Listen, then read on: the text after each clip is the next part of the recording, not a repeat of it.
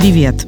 Вы слушаете четвертый сезон подкаста «Хорошо, что вы это сказали», где мы вместе с героями и героинями и психотерапевтами ищем опоры в новой реальности. Иногда эта новая и с каждым днем все более мрачная реальность поднимает на поверхность такие истории из прошлого, в которых осталось много непрожитой боли и горя. Меня зовут Ксения Красильникова. Хорошо, что вы это сказали. Подкаст студии «Либо-либо».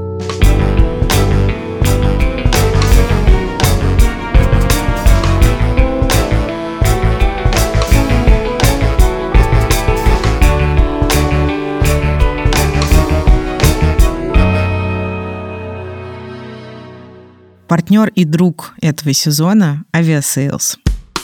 В новой реальности, которую мы тут осмысляем, ситуация с полетами меняется каждый день.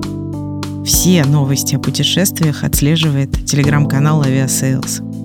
Еще там публикуются актуальные подборки и тексты. Например, там есть материал про 30 российских объектов всемирного наследия ЮНЕСКо.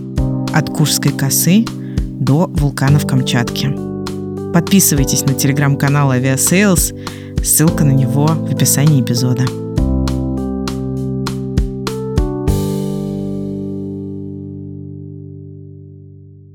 Я кладу трубку, разговор заканчивается на очень вроде бы хороший, ну так, формально.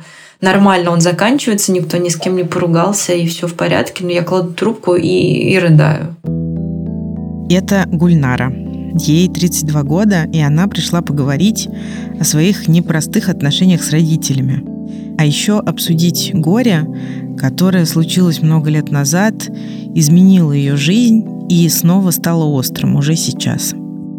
Когда Гульнаре было 13, внезапно умер ее младший брат. У него был приступ недиагностированного сахарного диабета – и эта тема быстро стала скелетом в семейном шкафу, потому что ни тогда, ни сейчас родители не обсуждали с Гульнарой смерть ее брата. Гульнара давно в терапии, но еще ни разу не пробовала проработать эту историю. И при этом она уверена, что сама утрата и молчание вокруг этой утраты сильно влияет на ее отношения с родителями. Ваши родители не проходят терапию, ваши родители не учились проживать чувства, это может быть чрезмерно для них, и даже их любовь к вам может не пересилить этого. Это клинический психолог Денис Наумов, который использует в работе транзактный анализ. Этот подход основан на идее, что каждый человек в порядке, умеет думать, решать проблемы, меняться, осознавать свои установки, называть чувства, выбирать мысли и поведение – но иногда люди так себя не ощущают, потому что так складывается жизнь. И задача специалиста в этом подходе – помочь человеку найти дорогу вот к этому ощущению «я в порядке». Гульнара говорит, что испытывает к родителям много раздражения, и сама называет это раздражение пропастью, которая не дает ей до них дотянуться и начать нормально общаться.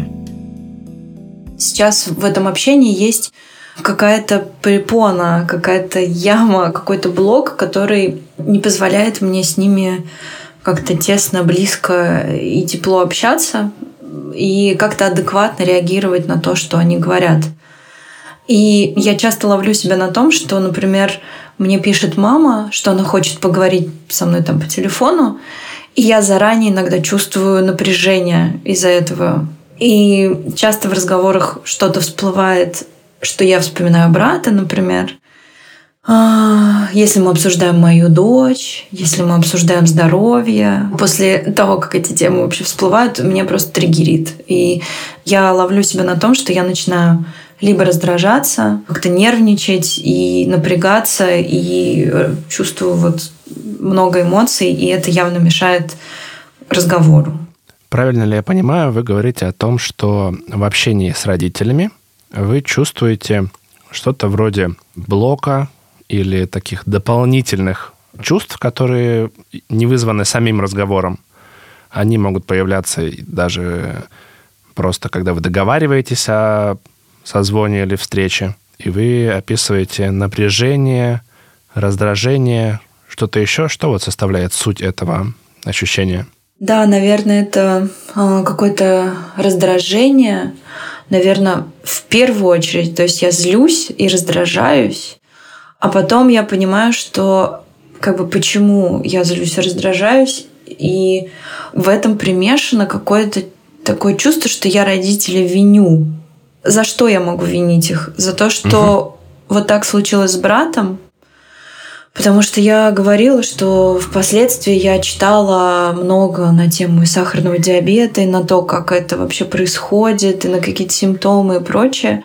И я поняла и знаю, что брата можно было спасти. Да, это факт. Не то, что там вот как бы, вот возможно было бы. То есть угу. действительно можно было бы, если мы бы были внимательней, если бы мама там в моменте была внимательнее, если бы как-то быстрее спохватились. Семья Гульнары из небольшого города, но в тот год Гульнара, ее брат и мама поехали к родственникам в Подмосковье. В день, когда брат умер, они гуляли в Москве на ВДНХ. В какой-то момент стало заметно, что брату плохо. Он устал, капризничал, но не мог объяснить, что с ним не так. Все подумали, что он простыл, но Гульнара заметила у него полубредовое состояние, что он выпил очень много воды, стал говорить, что это ненормально, и настояла на том, чтобы вызвать скорую. Врачи забрали брата и госпитализировали его. Он попал в реанимацию. А вскоре они сказали, что у него диабет второго типа и развившийся на его фоне отек мозга. Когда мама позвонила в больницу, ей сказали, что он умер. Случилось то, что случилось, и я тоже себя в этом виню. И мне хотелось mm. бы, возможно, чтобы мы с родителями как будто бы разделили эту вину, что ли, вместе. А мы совсем про это не говорим. Скажите, а вы сейчас вот э, реагировали как-то эмоционально, когда говорили? Да, реагировала. Я чувствую вот опять, что во мне это вот поднимается как комок какой-то к горлу прямо подступает. То есть я чувствую, что я напрягаюсь и сдерживаю, чтобы не, там, не заплакать, например. Не то, что прям сдерживаюсь, но, в общем, мне требует... Как-то вы его останавливаете. Да, да, я останавливаю. Я часто именно так себя чувствую, когда разговариваю с родителями. Знаете, даже на какие-то совсем отвлеченные темы, казалось бы.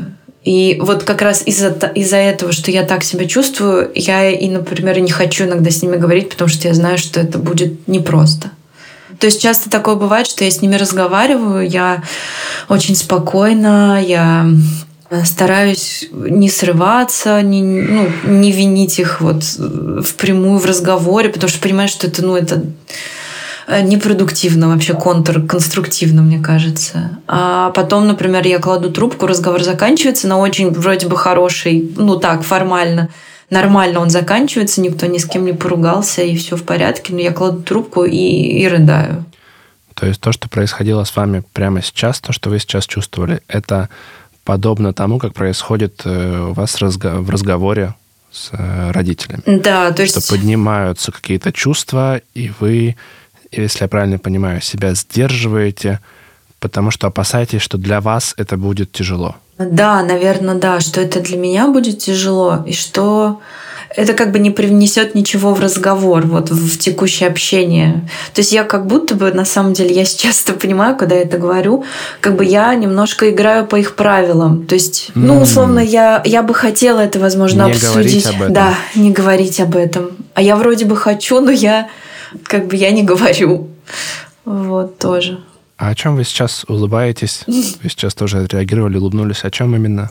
Ну, то, что вроде бы я хочу говорить об этом, и я как-то хочу обсуждать там брата и помнить его и все такое, но я поняла вот сейчас, например, что таких попыток я давно уже не делала. Mm. И эта улыбка была, наверное, какой-то такой, я сама себе как бы немножко посмеялась, что ну, то есть это не радостная была улыбка, а в смысле, что немножко эм, такой вот видишь, ты вроде, ты, да, ты сама себе призналась, что ты вроде бы говоришь одно, но как бы я что я хочу говорить, что я хочу обсуждать, а на самом деле, да, я хочу, но я этого не делаю. Это очень может быть. Я помню, как вы говорили с с разными чувствами о своих родителях, но в том числе и с теплом, и с интересом к ним. И когда мы так э, нежно относимся к своим близким, бывает, что мы разделяем их чувства, даже когда они этого не просят. И такое возможно, что это не только ваш страх, не только ваше нежелание угу. поднимать эту тему, и что это как вот возникает между вами. Денис здесь упоминает разговор, который у них с Гульнарой состоялся перед записью. Тогда она формулировала свой запрос на сессию и рассказывала о том, как относится к родителям. Да, у нее к ним много теплых чувств и нежности, но близости с ними ей очень не хватает. Вот этот момент, который случился, может быть, полгода назад, когда я приехала к родителям домой.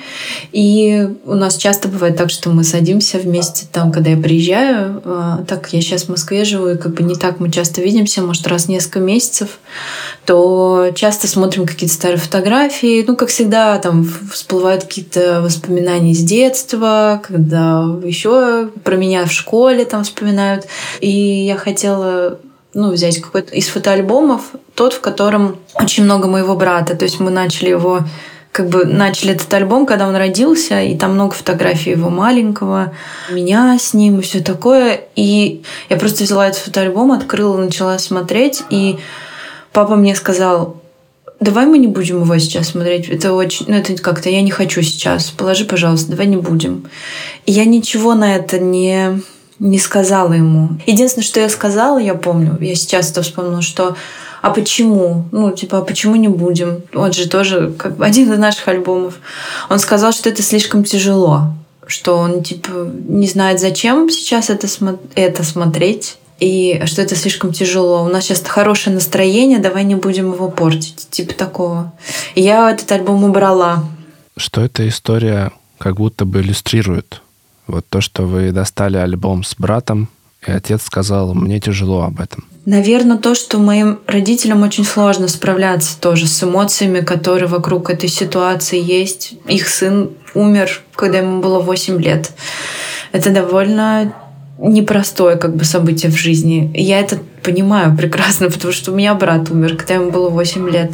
И сейчас у меня есть дочка, которой 3, и как бы я ну, могу в какой-то степени представить вообще, как это. И, возможно, из-за того, что это мы сейчас такие молодые, прекрасные, которые ходим на терапию и как-то умеем и учимся вообще проговаривать свои эмоции, вообще их как-то замечать, называть, как-то пытаться в них разобраться, разложить да, на полочки, по полочкам, то мои родители, они явно из тех людей, которые на терапию никогда не ходили, и которым, например, называть свои чувства очень сложно. И вообще разговор про чувства, особенно про какие-то сильные чувства, про эмоции в нашей семье они, ну, они редки. Больше разговоров про то, что было, про какие-то эм, факты жизненные, про события, про ну, быт какой-то, да, про то, что вот в реальности происходит э, вне как бы человека.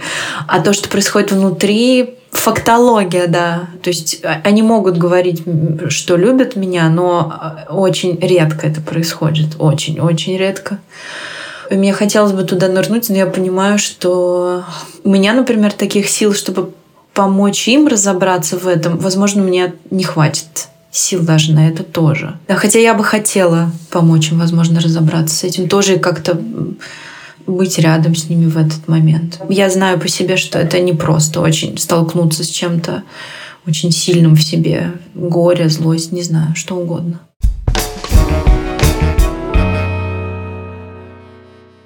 Правильно я понимаю, да, что у вас есть ощущение как нехватка близкого контакта чувственного с родителями. И он получается такой вот э, фактологический. И одновременно есть желание Э, пойти на эту глубину. И одновременно как будто бы с двух сторон есть такое растерянность или опасение, что на глубине очень сильные чувства, очень большая необсужденная тема, с которой как будто бы неизвестно, как соприкоснуться. Да, все так. Я даже слышу определенное уберегание, что вы их как будто уберегаете немного от этого. Да, возможно, да то, что сейчас происходит в мире и в стране, в том числе и вообще везде, это тоже как бы иллюстрирует, на самом деле, то, что сейчас разворачивается вообще в наших э, отношениях с родителями абсолютно по такой же схеме. А у нас разные совершенно позиции про конфликт и про так называемую спецоперацию. И ну, я не знаю, как быть с этим, потому что мы явно... Там много эмоций э, и с моей стороны, и с их стороны. И с их стороны какая-то невыносимая для меня вообще злость и вообще ярость какая-то, которая мне очень не близка при этом. В чем разница между этими двумя темами и ситуациями? В том, что во втором случае, когда мы говорим про то, что сейчас происходит в мире, я скорее себя уберегаю, наверное. И я говорю, давайте мы не будем а, разговаривать, потому что я, мне нечего вообще ответить на это. Я не могу это слушать, мне это очень тяжело. Давайте вот как раньше будем разговаривать о фактологии.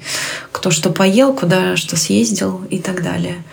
А в, в ситуации с братом, в ситуации с тем, вот, что он умер, мне кажется, что это как бы могло бы нас объединить сильно. Мне хотелось бы, чтобы мы вместе куда-то вот погоревали там. Потому что, ну, мои родители — это те люди, которые были со мной, и которые могут как раз разделить это максимально близко. Не друзья, не терапевты, не мой муж, да, не кто-либо, а вот именно мои родители, моя семья, мы вместе как бы пережили эту утрату. И мне хотелось бы, чтобы мы там вместе были, мы могли бы там объединиться именно их избегание этой темы меня, ну, вот именно из-за этого тоже больно, что это не очень многое, что нас могло бы объединить, возможно, как-то, где мы бы могли как-то вот друг друга подбодрить как раз, как-то поддержать. Но мы даже этого избегаем тоже.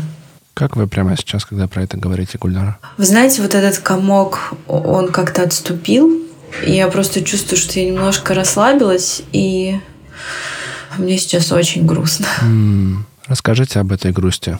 Мне кажется, это грусть от какого-то ощущения одиночества, что ли, в своей семье. В этой грусти нет никакого винения никого. В этой грусти нет злости даже. Просто, наверное, я хочу, чтобы мы были близкими со своей семьей, и чтобы там было какое-то тепло, и возможность поговорить про чувства как раз, про то, что вот я даже сейчас говорю, я понимаю, что мне сложно, например, например, маме такими же словами будет что-то говорить. И вопрос, почему? Может быть, стоит попробовать, я не знаю. То есть вы заранее предполагаете, что это не получится как-то, как-то как будто вы немножко не верите в силу, например, своей мамы. Возможно, да, возможно. Но все-таки у меня были же попытки. Я же говорила, что, возможно, я не этими словами так говорила. Возможно, как-то я по-другому пыталась выйти на контакт. Или, не знаю... Более воинственно. Более воинственно, возможно, да. С попытками их переубедить в чем-то. Переделать как Перед... будто бы. Возможно, переделать. Мы с вами обсудили, да. И понятно, что они на это реагируют как бы максимально э, тоже воинственно. Я слышу очень чуткое отношение ваше, Гульдара, угу. э, к своей семье и каждому ее члену. Я слышу много нежности в ваших словах, и меня завораживает ваша ценность семьи. Ох. То, как вы относитесь. Да, это правда. Несмотря на то, что у нас во многом отличаются взгляды, представления о мире, о жизни, но все равно это мои, одни из моих самых близких людей и я бы не хотела их терять. Еще и потому, что, наверное, вы знаете, э, может быть, с возрастом, то есть, может быть, вот, там, в 25 лет, 20 лет у меня как раз было гораздо больше воинственности. Я гораздо больше протеста, какого-то, какой-то оппозиционности по отношению к семье вообще в принципе. У меня был момент, когда я действительно думала, что ну что, я вообще могу с ними не общаться, возможно, раз мы такие разные. И чем старше я становлюсь... И вы стали мамой. Я стала мамой. А еще, знаете, когда я все больше погружаюсь и вообще смотрю, что происходит в мире, что люди умирают, что никто не вечен, никто не конечен, ну, все конечны. Это очень близко, что это может случиться очень быстро, близко, внезапно. Ну, я поняла, что да, окей, мне 32, родителям за 60, но это значит, что у нас не так много времени как бы вместе осталось. Ну, то есть это может быть там типа 30 лет на фоне вот этой ненависти и каких-то смертей вокруг. Как бы ценность жизни и ценность э, какого-то ну, возможности близкого, теплого контакта, мне кажется, стал э, для меня гораздо, гораздо более ценен. О чем именно ваши слезы сейчас, Гульнар? Это грусть все выходит из меня. На самом деле... Это та же грусть или грусть о чем-то еще? Не знаю, это грусть, наверное, о чем-то немножко большем даже, чем моя семья. Ну, просто я знаю, что Многие отношения сейчас рушатся. Люди разделяются из-за того, что они по-разному думают о чем-то, что у них э, какие-то разные мнения о чем-то. И из-за этого люди готовы просто друг друга ненавидеть, втаптывать в землю, просто, не знаю. Мне кажется, просто эти слезы из-за того, что я вижу очень много ненависти сейчас вокруг и какой-то вот такой как будто бы желание, ну прямо воинствующего желания доказать угу. друг другу, как мы все неправы, кто-то угу. неправ. Перетянуть вот. на свою сторону. Перетянуть на свою сторону, да. А как будто бы мы все люди, и э, мы все смертные, мы все не вечные. Ну, хотелось бы, чтобы мы просто нашли э, что-то объединяющее нас всех жизнь нас всех объединяет пока, слава богу.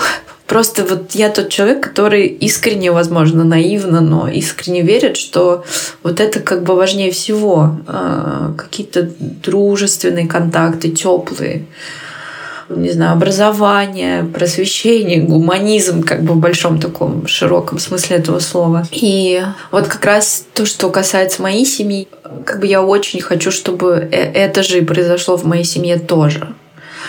Потому что сейчас вообще не время разделяться. И мне кажется, из-за того, что вот так много всего происходит вокруг, ну, эта тема с братом, она всплыла так ярко, что случилась смерть в нашей семье, и мы как бы ее задвигаем, мы про нее не говорим, мы стараемся ее вообще избегать как-то, как будто бы ее не было. И на этом фоне я чувствую, что это мне мешает контакту с моими близкими. То есть э, ситуация мировая сейчас в каком-то смысле напоминает то, что происходило или происходит э, у вас в семье? Да, наверное. Как будто вы переживаете о нашей большой человеческой семье так же, как вы переживаете о своей. Да, Потому что то, что происходит в нашей большой человеческой семье, очень реально похоже на то, что происходит сейчас во многих семьях, не только в моей.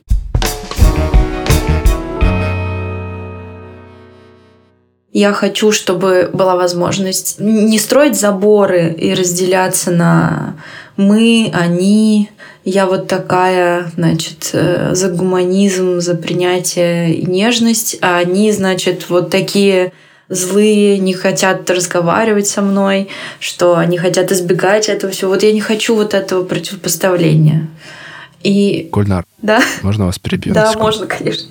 Смотрите, как будто бы вы стараетесь мне очень подробно рассказать. Я правильно слышу? Возможно. Скажите, а это на каком это чувстве может быть? Или на каком желании? Вот такая подробность ваша сейчас. Хороший вопрос. Оправдываюсь. Не знаю.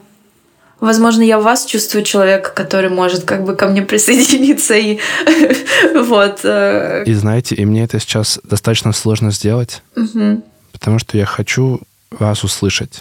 Я хочу на самом деле понять и услышать, что это за реакция у вас рождается между вами и вашими родителями, что вы сейчас переживаете. То есть для того, чтобы я вас услышал, мне будет достаточно, если вы скажете свое отношение или свои чувства. То есть я, рассказывая про ситуацию тоже прихожу к какой-то такой общей картинке фактологии и не говорю про чувства. Угу. С вами все окей. Просто я предполагаю, что это на каком-то чувстве. Возможно, возможно, есть мысли, что так я вас лучше пойму. Ага. Однако при такой степени подробности мне сложнее. А, да, я поняла. Хорошо. Как-то вы сейчас продвигаетесь в своем понимании своей реакции, которую вы хотели обсудить? То, что мы сегодня сейчас с вами обсуждаем, как-то вам помогает?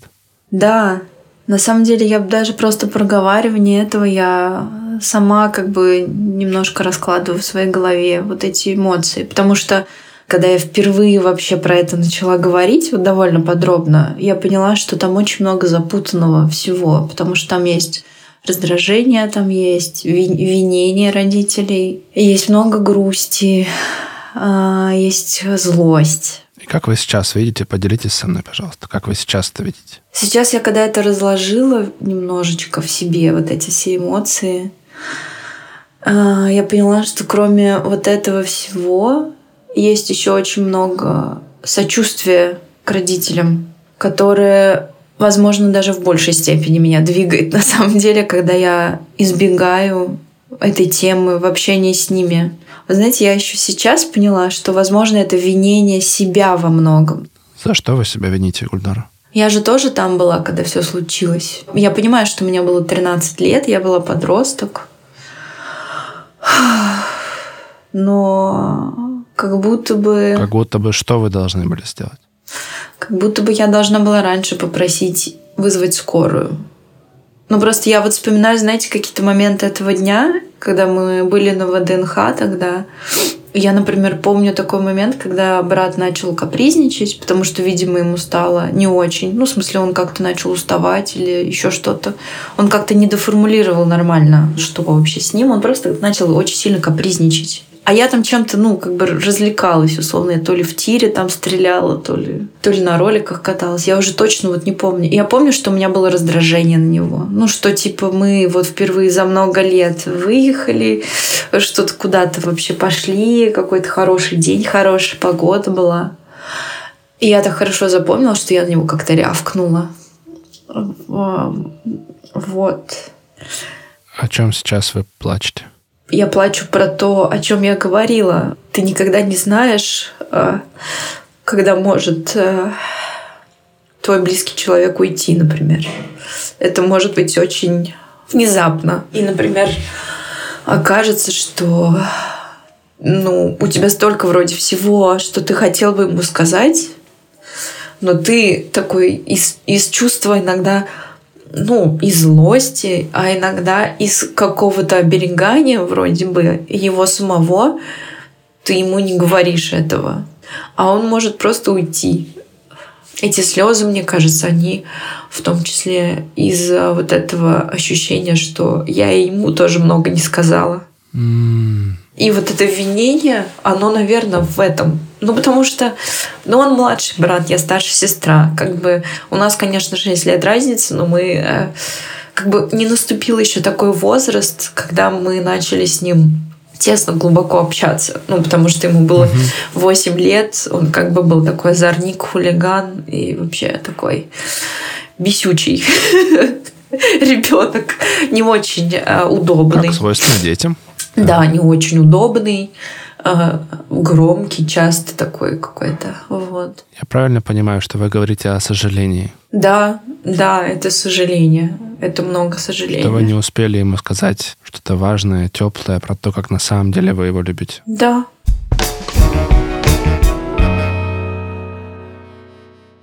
Скажите, что вам хочется в этом всем?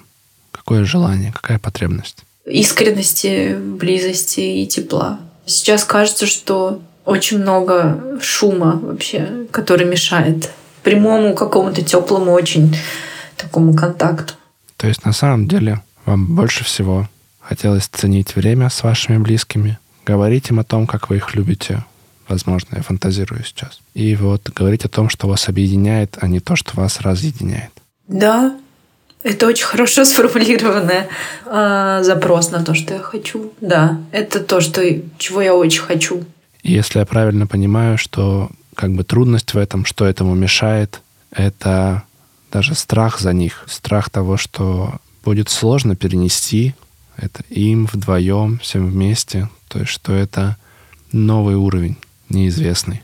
Тяжело находить в себе какие-то вещи, которые тебе не нравятся. Ну, в смысле, тяжело, например, признавать, что ты был неправ.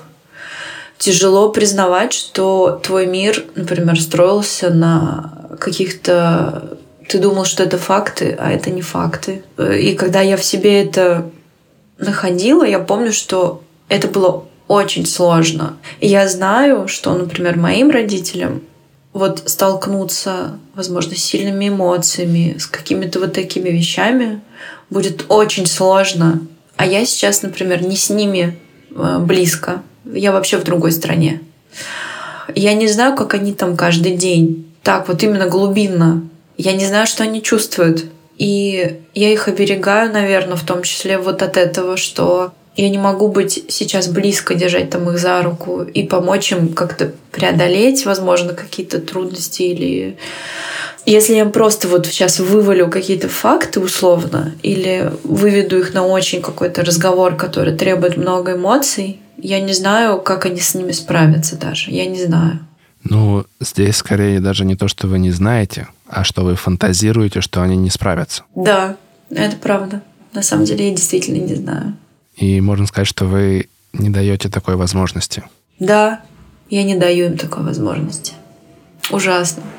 Мне ужасно это слышать. Ну, в смысле, не ужасно, а мне, мне тоже мне горько это слышать. Я просто очень э, хочу быть хорошим человеком, знаете, типа. Возможно, да, вот э, если вы давно в терапии, вы тоже слышали такие понятия, как перенос и контрперенос. Угу. Что, возможно, это не только ваша защита, не только вы хотите уберечь, что, возможно, вы ловите вот такое, ну, так действительно бывает, на самом деле, не свое чувство, с которым еще сложнее разобраться. Это вот уберегание, потому что невозможно представить, что значит потерять ребенка. И невозможно представить, как это правильно обсудить со своим ребенком, с другим своим ребенком. Это что-то, к чему нас, к чему невозможно подготовиться. Да, в школе такому не учат, это правда. Угу. А лучше бы учили. Да, что с этим можно сделать в первую очередь? Вы можете перестать бороться со своими родителями. Я слышу определенный момент переделывания их. Я помню, что вы рассказывали, как они порой не одобряли ваши выборы, Угу. и вам приходилось себя отстаивать. Да. И при этом я слышу, что вы хотите стать ближе. Для этого нужно остановить борьбу. Угу. Первым делом. Второе — дать возможность. Мы не знаем, как они отреагируют. Может быть, они не смогут на это пойти. Может быть, для них это будет непереносимо. И при этом, опираясь на принцип «я окей, ты окей», то есть другой человек достаточно взрослый, достаточно самостоятельный, чтобы, если что, остановить меня. Ваш отец в какой-то момент сказал вам, я сейчас, мне сейчас тяжело, но это не значит, что он это на всю жизнь. Да, это правда. Принцип «я окей, ты окей» — это один из постулатов транзактного анализа. Такая оптимальная жизненная позиция, к которой нужно стремиться, чтобы хорошо жить. И вот эта окейность — это ощущение базового комфорта и доверия и к самому себе, и к миру, и к другим людям. Тогда дать им эту возможность, просто сообщив не о желании переделать или перетянуть на свою сторону, или сказать, как они неправы в том, что они молчат, а сделать опору на том, что вас объединяет. И если вы так любите свою семью, членов своей семьи, скорее всего, у ваших родителей это тоже есть. Я думаю, что у вас был хороший пример. Да. У меня не, не все супер в семье, но, например, с папой там и, ну, у мамы с папой, вообще с родственниками довольно хорошие бывают отношения. Там у, у папы с братьями своими. Ценность семьи. Ценность семьи там вижу, есть, да. Я вижу ее в вас, и я чувствую, что это не только, я предполагаю, что это не только ваше, что, ну, ей вы научились, у вас были примеры. И тогда сделать акцент именно на этом, на том, что вас объединяет, ну, вы предполагаете, мы сейчас предполагаем, что чувство, что вы испытываете, это не только ваши. Мгм. И уберегание, и грусти, и невозможности об этом сказать, потому что это чувство, которыми очень мало людей на свете сталкивалось. Да. На самом деле мне очень стало сейчас как-то легче. Вы что-то выдохнули, у вас такой глубокий выдох был. Да. Вот Что вы выдохнули такое? Для меня удивительно даже было вот это э, принять этот факт, что с одной стороны я говорю, что я хочу тесного контакта, близости и глубины, а с другой стороны сама продолжаю избегать этих разговоров. Я себе это в голове на самом деле так и формулировала, что я их оберегаю в первую очередь, потому что им тяжело. Вот они несколько раз мне говорили, что они не хотят про это говорить.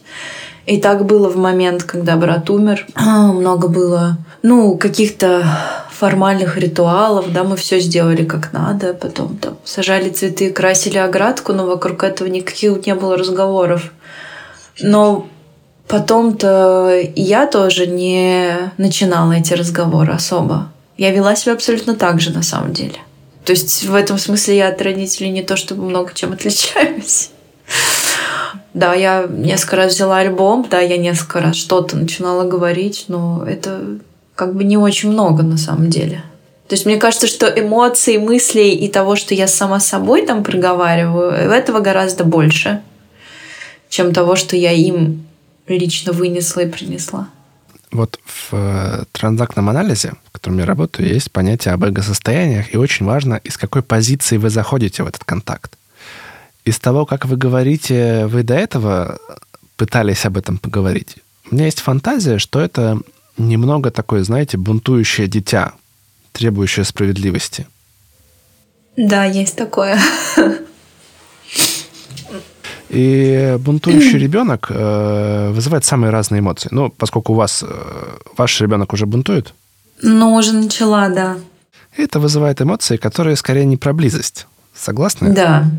В моменты очень бесит, если честно. Да, да, да, так и есть. Ну, это комплементарные чувства соответствуют тому, что, что вызывают нас. Я это говорю для того, чтобы обратить ваше внимание на ту позицию, в которой вы заходите.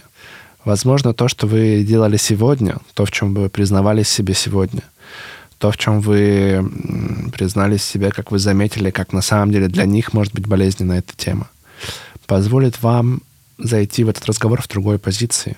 Можно зайти из, знаете, позиции свободного ребенка, тянущегося к своим родителям и говорящему своей боли. Это может быть взрослый подход про то, что родители, так и так. Я вижу вещь, которая между нами. И вот я вижу проблему, как видите это вы. Даже из заботливого родителя можно зайти в то, что я вам очень сочувствую, сопереживаю. И вот есть такая тема, которую наблюдаю. Я за, я за вас переживаю. Угу. Я вижу такие-то, такие-то вещи. Если вам нужна моя помощь или я могу как-то вот с вами это разделить, я бы хотела это сделать. Да. Вариантов много. Да, я вот опять продолжаю, вот я слушаю вас, я вообще понимаю, что это супер, я очень как бы хочу определиться и попробовать так зайти, попробовать так зайти. Я понимаю, потому что, ну, что это не, это не случится в одно мгновение точно, и что, возможно, придется очень по-разному пробовать и не один раз пытаться как бы туда как-то зайти. И принять, даже если это не получится. Да, да вот, вот, я, я к этому и хотела привести, что как бы этого может не случиться.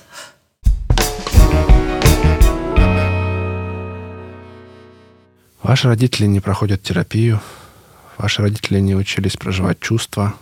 Это может быть чрезмерно для них, и даже их любовь к вам может не пересилить этого. Да. Вы сейчас плачете? Да, я плачу. Про какое это чувство, Гульнар? Наверное, это маленький ребенок, который все-таки хочет близости и понимает, что ну вот этого контакта. И что он может не случиться. Наверное, важно здесь сказать, что у меня есть муж, у меня есть друзья, то есть у меня есть люди, с которыми у меня есть такой контакт. И как бы слава богу, что они есть. И в какой-то момент я себе выстроила такую весьма альтернативную семью. Я относительно, но стойкая. И, в общем, у меня довольно много э, ресурсов, на которые я могу как-то опираться вообще в жизни. То, наверное, я с этим тоже справлюсь. Супер, что вы о себе так заботитесь и окружаете себя людьми, на кого вы можете опираться. И вот если вернуться к вопросу о том, случится или не случится контакт с родителями по этой теме, я бы здесь задал еще один такой вопрос, что это не единственная тема, по которой у вас с родителями может быть контакт. Да. Это очень важно.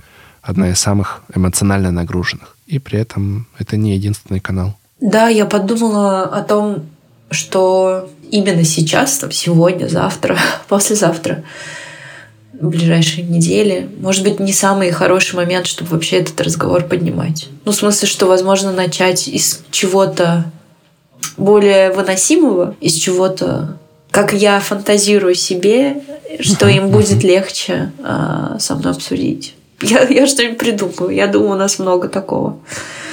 Мы с мамой вязали вместе. Мама меня учила шить, а папа учил меня А, на лыжах кататься. Да. Мы книжки любили обсуждать. Ну, правда, классику. Мои родители очень хорошо знают всю русскую классику. И татарскую.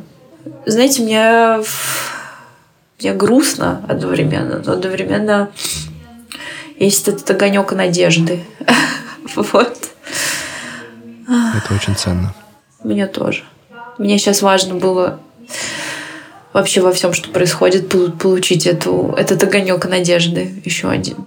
Как вы продвинулись в пони- в понимании э, того чувства, того блока, вот, который вы озвучивали в начале? Я сейчас, кажется, разобралась немножко с тем, что вообще со мной в первую очередь происходит, из какой позиции я с родителями разговариваю, и про то, что я хочу в первую очередь, что это желание, оно скорее про близость и про теплоту, а не про то, чтобы мы конкретно сели и разобрали эту конкретную ситуацию. И что если мы даже в этой конкретной ситуации с братом, возможно, им будет сложно про это говорить, то это тоже окей. И что можно будет поискать какие-то другие темы, идеи, ценности, вообще точки, в которых мы можем соприкоснуться. А их точно немало. И это как раз и дает мне надежду. И я очень вам признательна за это. Спасибо, Гульнар. Э, Вот про ту степень принятия, про которую вы сейчас говорите. Знаете, вот вы говорили, и мне становилось тепло и спокойно. Потому что я слышал такое очень принимающее, очень взрослое, очень мудрое отношение к такой непростой теме. Еще раз хотел сказать, что меня очень трогает ваша нежность и чуткость вот в отношении семьи. Спасибо большое. Я искренне верю в то, что эмпатия, чуткость, искренность и вот это все, оно сильнее всего остального. Я тоже очень хочу в это верить. Вы послушали эпизод подкаста «Хорошо, что вы это сказали». Над ним работали продюсерки Юлия Стреколовская и Олеся Бутенко, редакторка Лиза Каменская и звукорежиссер Павел Цуриков. Меня зовут Ксения Красильникова, а нашего партнера Aviasales. Подписывайтесь на их телеграм-канал по ссылке в описании эпизода и слушайте нас через неделю. Пока!